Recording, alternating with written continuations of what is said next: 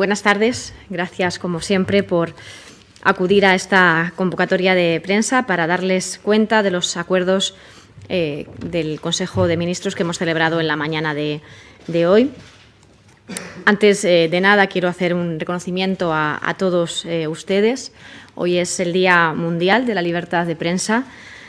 un papel importantísimo que ustedes eh, desempeñan para garantizar el derecho que asiste a la ciudadanía para acceder a una información libre y veraz, sin duda uno de los pilares más importantes de todas las democracias.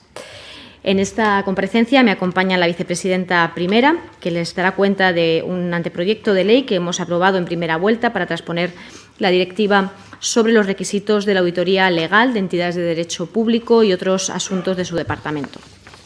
Al mismo tiempo, me acompaña también la ministra de Educación Información y Formación Profesional con un paquete muy importante eh, de distribución territorial precisamente para la formación profesional.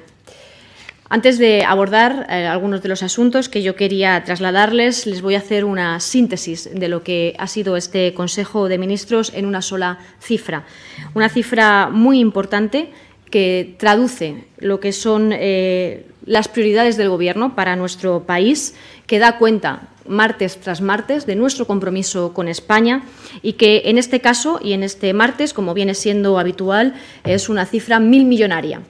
Concretamente, en el día de hoy, el Gobierno ha aprobado en distintos eh, acuerdos una inversión de 2.800 millones de euros 2.800 millones de euros que sintetizan las prioridades del Gobierno. Prioridades que tienen que ver con la igualdad y se traducen en inversiones en educación, en FP en este caso, que tienen que ver con transformación de país, con una apuesta por la ciencia, que tienen que ver con la economía, con el cambio de modelo económico, donde se abordan inversiones importantísimas para uno de los grandes sectores tractores de nuestro país, como es el sector turístico, y que tienen que ver, por supuesto, con la protección social, en este caso con la dependencia. Un Gobierno que trabaja haciendo país y que lo hacemos reforzando, por un lado, el estado del bienestar, con este tipo de políticas y con estas inversiones de miles de millones y, por otro lado, protegiendo y blindando el Estado de las autonomías, ya que una parte muy importante de todos estos fondos van precisamente dirigidos a las comunidades autónomas para que puedan prestar las competencias que tienen asumidas conforme a nuestra Constitución. Un Gobierno que trabaja por el país y que lo hace con el elemento de la cohesión social y territorial como guía de cada una de nuestras actuaciones. Eh, mm, contendrán la referencia del Consejo de Ministros todas estas partidas a las que he hecho mención y que, como les digo, superan eh, los 2.500 millones de euros, 2.800 millones de euros. Me centraré en cinco bloques, antes de ceder la palabra a la vicepresidenta, que resumen también estas partidas. El primero de ellos, que eh, tenía que ver con la transformación y, en este caso, con el apoyo para transformar nuestro país en base a la ciencia. Se han aprobado dos acuerdos en el Consejo de Ministros de hoy, eh, planteados por el Ministerio de Ciencia. El primero de ellos es la estrategia de ciencia abierta. No solamente es más fondos, sino también un cambio de estrategia, un cambio de modelo. Eh, la estrategia de la ciencia abierta es la estrategia que se plantea para los próximos años, para el año 2023 a 2027, que en definitiva y en síntesis lo que viene es a garantizar el acceso público de todos los resultados científicos que se han logrado con la financiación pública. Es decir, todo aquello que se haya producido con dinero público en el ámbito científico ha de estar accesible eh, y abierto a todos para continuar con ese desarrollo científico. Es una evolución en la forma de producir, financiar, comunicar y evaluar el conocimiento científico. Es una estrategia eh, y una iniciativa pionera en nuestro país, pero que se alinea con eh, las políticas impulsadas por la Unión Europea y que es un importante cambio en el paradigma de las actividades de investigación. Una estrategia que cuenta también con su correspondiente dotación presupuestaria, concretamente en este próximo ejercicio de 23,8 millones de euros. Otro de los acuerdos aprobados en el día de hoy, que tiene que ver con la ciencia, es con la ambición de país para atraer todo el talento científico del mundo. No solamente hemos recuperado todo el talento que marchó de nuestro país, sino que queremos que todo ese talento que esté en otras partes del mundo venga también a contribuir a España. Este plan, esta convocatoria, hemos eh, denominado convocatoria ATRAE, es una convocatoria que gestionará la Agencia Estatal de Investigación, busca captar en centros y en universidades públicas a investigadores de alto nivel fundamentalmente de otros países, pero también aquellos españoles que no hayan regresado todavía y hayan pasado siete, eh, cinco de los siete últimos años eh, fuera eh, de nuestro país. En definitiva, se trata de completar con más competencia nuestro sistema de ciencia. Va a tener una dotación de 25 millones de euros para atraer a 25 investigadores, es decir, a un millón de euros por investigación. Estamos compitiendo globalmente para captar a los mejores y es una cuantía que puede verse reforzada en otros 5 millones hasta los 30 millones, que no solamente sirve para cubrir el coste del investigador, sino todos los medios necesarios para acompañar a esas investigaciones. Siguiente asunto al que me quería eh, referir eh, tiene que ver con un sector estratégico para nuestro país, como es eh, el turismo, al que estamos destinando en buena medida la acción prioritaria dentro del plan de recuperación con este reparto territorial, con esta autorización de reparto territoriales, son recursos que van directamente destinados a las comunidades eh, autónomas. En este caso es una tercera edición del eh, Plan de Sostenibilidad Turística en Destinos desde el Ministerio de Industria y Turismo dotado en esta ocasión con 478 millones de euros en total, estas tres convocatorias eh, suman más de 1.800 millones de euros para hacer de nuestro turismo un turismo más competitivo, un turismo de mayor calidad, que genere más ingresos, más riqueza para España y también mejores condiciones para los trabajadores y trabajadoras del sector.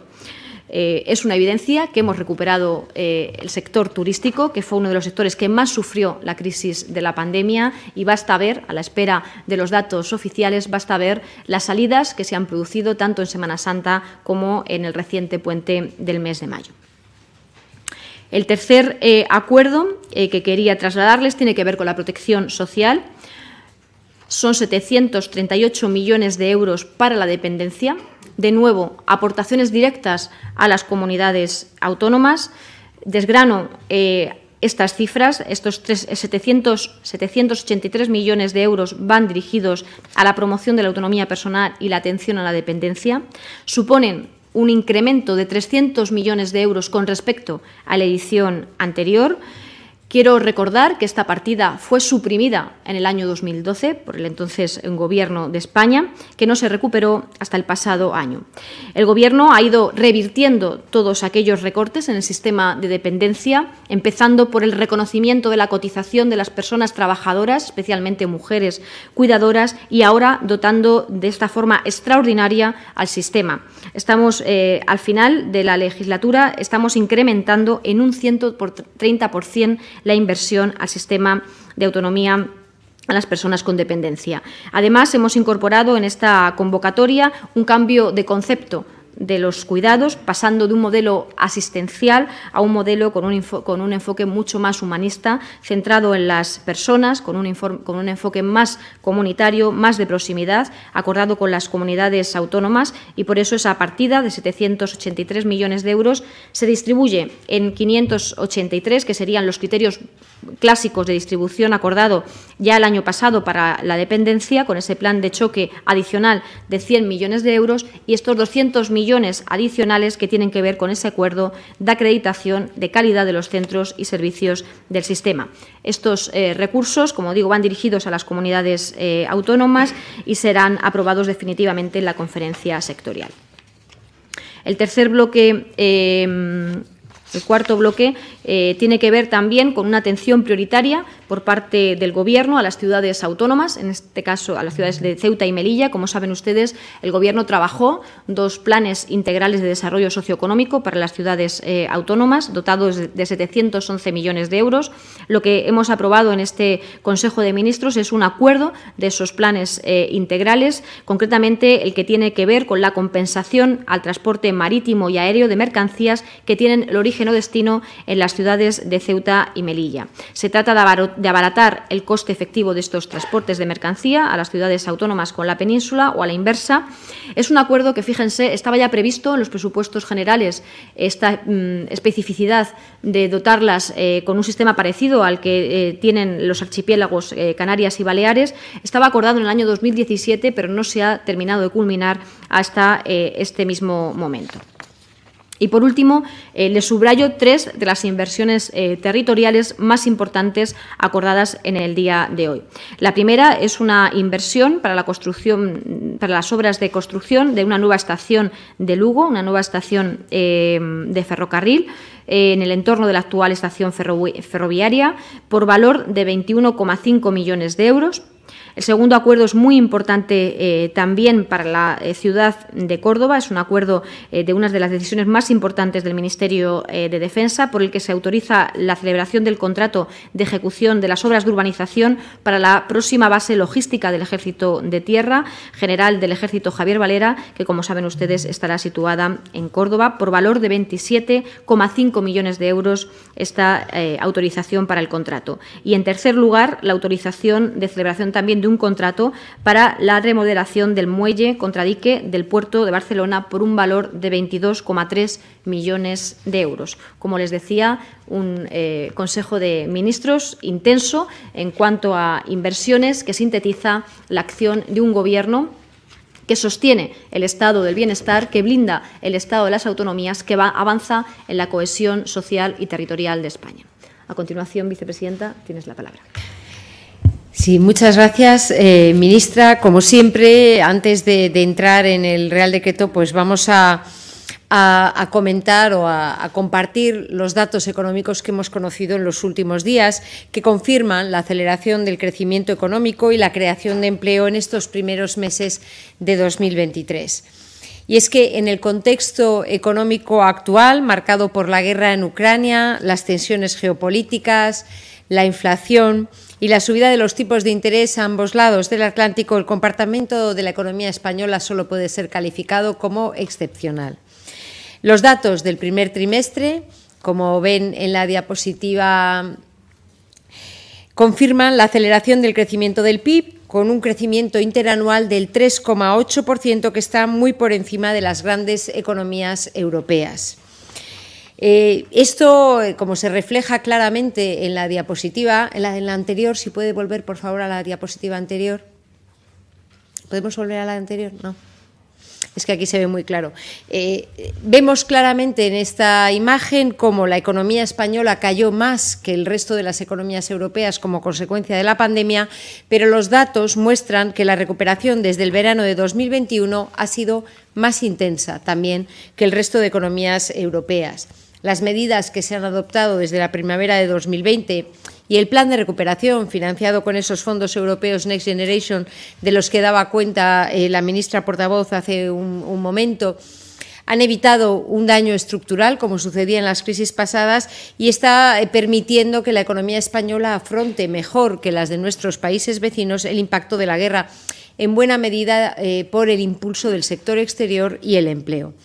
Inversiones como las aprobadas hoy explican que precisamente eh, hayamos prácticamente recuperado el nivel del PIB previo a la pandemia. Las previsiones de crecimiento para 2023, como saben, son superiores a la media europea y a los países de nuestro entorno y además eh, todos los organismos económicos nacionales e internacionales están en estas semanas revisando al alza sus previsiones de crecimiento. Una de las características principales de este ciclo económico es el excelente comportamiento del mercado de trabajo, gracias a la fuerte actividad económica y a la reforma laboral. La buena marcha del empleo es sin duda el principal factor de estabilidad y de seguridad para las familias y los datos de la encuesta de población activa que conocimos el jueves pasado los datos correspondientes al primer trimestre del año nos muestran la fuerte aceleración de la ocupación, que está en máximos históricos. Los datos de afiliación a la seguridad social del mes de abril confirman que esta dinámica positiva se mantiene. Cerraremos el primer cuatrimestre del año con más de 400.000 afiliados a la Seguridad Social más. Es decir, un ritmo medio de creación de empleo de unos 100.000 afiliados a la Seguridad Social al mes. un incremento generalizado en todos los sectores y con un especial dinamismo en los ámbitos relacionados con servicios no financieros, con servicios no turísticos, tecnologías de la información, ciencia, nueva economía digital, sectores que precisamente son objeto de las inversiones que hemos aprobado hoy en el Consejo de Ministros. Por primera vez en nuestro mercado laboral, cantidad y calidad van de la mano con la mayor duración de los contratos, la caída de la tasa de temporalidad, detalles que conoceremos mañana cuando se publiquen los datos de afiliación a la Seguridad Social del cierre del mes de abril. Estamos, en definitiva, ante un cambio estructural en nuestro mercado laboral. El principal reto al que nos hemos enfrentado y nos seguimos enfrentando es la inflación. Y si la subida de los precios energéticos y los fertilizantes fue el factor determinante el año pasado, en este momento la atención se centra, por supuesto, en los precios de los alimentos. La bajada de la energía y las medidas adoptadas, en particular la solución ibérica, las bajadas de los impuestos, todo ello ha permitido estabilizar los precios en nuestro país. En abril, como ven en la diapositiva, España se mantiene entre los países con menor inflación de la Unión Europea con un 3,8% según el indicador adelantado de abril que conocimos el viernes pasado, muy por debajo de la media del 7% de la zona euro. Y lo más importante es que esta contención se acompaña ya de una bajada de la inflación subyacente en el mes de abril, como ven en la diapositiva, con los datos nacionales publicados por el eh, Instituto Nacional de Estadística el viernes pasado. Este indicador, la inflación subyacente, que excluye los elementos más volátiles, los alimentos no elaborados y la energía, bajó casi un punto en abril, justamente gracias a la ralentización del precio de los alimentos. Hoy, en el Consejo de Ministros, la ministra de Hacienda ha presentado también el informe sobre el cumplimiento de los objetivos fiscales como saben, en 2022 cumplimos holgadamente nuestros objetivos, con un déficit público del 4,8% y una deuda pública del 113,2% del PIB. Este año prevemos también seguir bajando por debajo de los objetivos, eh, seguir bajando significativamente las ratios de déficit y deuda sobre el PIB y gracias a la fortaleza del crecimiento económico y la creación de empleo, en el programa de estabilidad enviado el pasado viernes a Bruselas se ha podido adelantar en un año, a 2024, la reducción del déficit público al 3% del PIB y de la deuda pública por debajo del 110% del PIB. En definitiva, los ejes de la política económica, que son bien conocidos por todos ustedes, responsabilidad fiscal, justicia social, reformas estructurales, son esos ejes de política económica que, gracias a, los fondos europeos, ya están teniendo resultados claros a la luz de los últimos datos conocidos en estos últimos días eh, a los que me he referido. En otro orden de cosas, hoy el Consejo de Ministros ha aprobado sacar a audiencia pública el anteproyecto de ley para mejorar la transparencia de las empresas sobre cuestiones medioambientales, sociales y de gobernanza. Se trata de transponer la normativa europea para mejorar la presentación, la comparabilidad y la verificación de la información no financiera de las empresas, ampliando el ámbito de aplicación a todas las empresas cotizadas también a todas las entidades financieras, pero con un régimen simplificado para pymes y excluyendo de estas obligaciones a las micropymes. La información deberá presentarse en formato electrónico y será objeto de verificación por un auditor de cuentas o un prestador independiente de servicios de verificación, todo ello bajo la vigilancia del Instituto de Contabilidad y Auditoría de, Cuentas, como ocurre para la auditoría de las cuentas financieras de las empresas eh, por parte del ICAC. Hoy en Consejo de Ministros, y con esto termino, hemos acordado una transferencia de dos millones y medio de euros a la Universidad de Salamanca en el marco del PERTE de la nueva economía de la lengua con los fondos europeos Next Generation. Hemos acordado la extensión del contrato con la Cámara de Comercio de España para disponer de 176 oficinas de apoyo a las pequeñas y medianas empresas y a los autónomos para facilitarles el acceso a los fondos europeos y en particular el acceso al programa Kit Digital. Ya se han repartido más de 200.000 bonos de digitalización por más de 1.000 millones de euros precisamente con estos fondos europeos. Y finalmente, en el ámbito de la digitalización, he podido informar a los compañeros del Consejo de Ministros de la puesta en marcha prevista para junio del programa de conectividad de alta velocidad en zonas rurales, despobladas y remotas de nuestro país. Ispasat será la empresa encargada de proporcionar este, este servicio conocido como único rural, en todo el territorio de España con una tarifa plana de 35 euros al mes. Es una noticia muy importante desde el punto de vista de la cohesión territorial de nuestro país que he podido compartir en, en Consejo de Ministros. Muchas gracias. Gracias, vicepresidenta. Ministra. Muy bien, pues muy buenos días, bueno, ya casi buenas tardes y muchísimas gracias a todos ustedes. Además, un placer poder intervenir aquí delante de ustedes para hablarles de, un proyecto que es un proyecto estratégico para nuestro país y, por tanto, también para este Gobierno, como es la, formación profesional. Saben que desde el inicio de, la legislatura para este Gobierno, como les decía, la formación profesional ha sido una prioridad y, de hecho, lo muestra que durante estos años hemos invertido ya en formación profesional 6.600 millones de euros que ha permitido, entre otras cuestiones, que hoy, por segundo año consecutivo, sean ya más de 1.100.000 jóvenes los que están formándose en estos momentos en formación eh, profesional. Ese camino que llevamos ya eh, transitado y trabajado durante todo este tiempo recoge un nuevo espaldarazo con la aprobación hoy de una inversión también histórica en materia de formación profesional, porque estamos hablando nada más y nada menos que de 1.307 millones de euros. 1.307 millones de euros, como les digo, que tienen el objetivo de seguir profundizando, mejorando y modernizando la formación profesional en nuestro país. Esta grandísima inversión, esta histórica inversión de 1.307 millones, se distribuye en cinco distintas transferencias hacia las comunidades autónomas. El primer paquete, dentro de estos 1.300 millones, contempla algo más de 25 millones de euros que irán, como digo, dirigidas a las comunidades autónomas para la puesta en marcha de nuevas actividades que permitan mejorar y difundir la formación profesional. ¿Qué estamos hablando? Estamos hablando, por ejemplo, de estancias de profesores en distintos centros de formación profesional o en distintas empresas. También estamos hablando de programas de movilidad de los estudiantes, tanto aquí en España como fuera de ella, o, por ejemplo, la participación, donde ahora concurren prácticamente la totalidad de nuestros centros de formación profesional, como son los concursos de skill que se desarrollan tanto en España como fuera de ella. Tenemos un segundo acuerdo, que es una inversión de algo más de 29 millones de euros, que contempla la puesta en marcha de esos nuevos centros de capacitación digital. En estos momentos eh, tenemos ya puestos en marcha 1.047 centros de capacitación digital y con esta nueva inversión planteamos 314 nuevos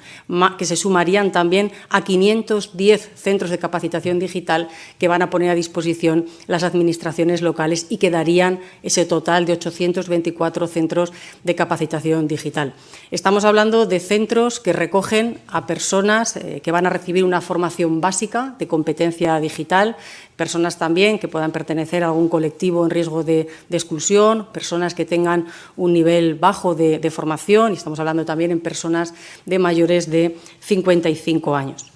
El tercer eh, acuerdo que hemos aprobado también hoy en Consejo de Ministros recoge una inversión de 273 millones de euros para desplegar varias acciones prioritarias. La primera de ellas es evaluar y acreditar las competencias de los trabajadores adquiridos a través de su trayectoria profesional. Es decir, estamos hablando de reconocer la experiencia profesional de más de 540.000 trabajadores y trabajadoras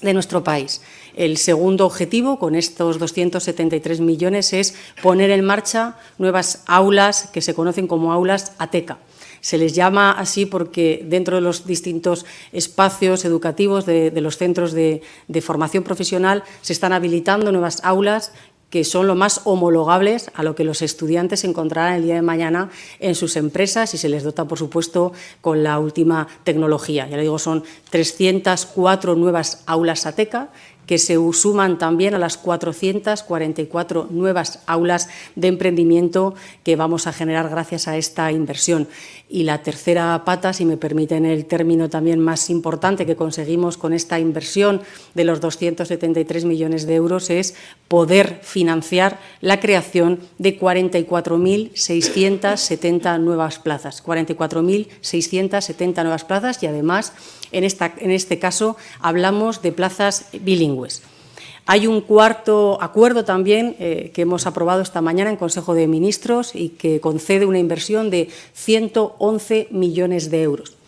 111 millones de euros que van dirigidos a acciones formativas conocidas como reskilling y upskilling, es decir, todas las actividades formativas que van a permitir cualificar y recualificar a nuestros trabajadores y también a los desempleados. Estamos hablando de aproximadamente algo más de 203.000 personas y además, y por supuesto, y un poco recogiendo lo que decía la propia vicepresidenta primera, con estas, estas actividades formativas van a ser actividades formativas muy pegadas a las que son ahora mismo necesarias por la puesta en marcha de los PERTES, acciones formativas también muy vinculadas con todos los sectores estratégicos, me estoy refiriendo a robótica o a nuevos materiales y, por supuesto, también acciones formativas vinculadas al sector de los cuidados. Como les decía, llegar a formar con esta inversión a algo más de 203.000 trabajadores y trabajadoras.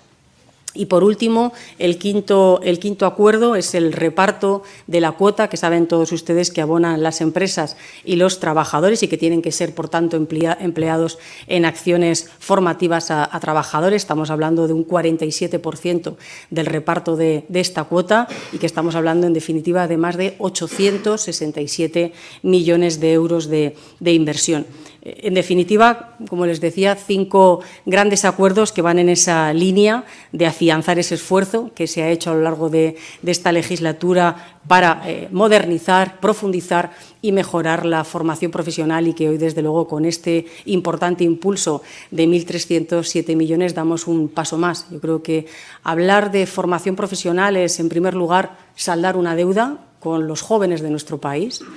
que llevan muchos años viviendo sucesivas crisis y que a través de la formación profesional no solamente les estamos dando una formación de calidad, sino que les estamos dando una formación que les va a permitir un empleo estable, de calidad y bien remunerado cuando terminen estos estudios. Estamos dando también una oportunidad a muchos millones de trabajadores y trabajadores y trabajadoras, perdón, que se puedan seguir formando de una manera permanente y mucho más flexible y por supuesto también estamos apostando por la mejora de la competitividad de nuestro tejido productivo porque gracias a la formación profesional evidentemente podrán encontrar esos perfiles y esos técnicos medios que en este momento nos están demandando. Por eso, como siempre decimos, hablar y apostar por la formación profesional es, en definitiva, hablar y apostar por el presente y el futuro de nuestro país.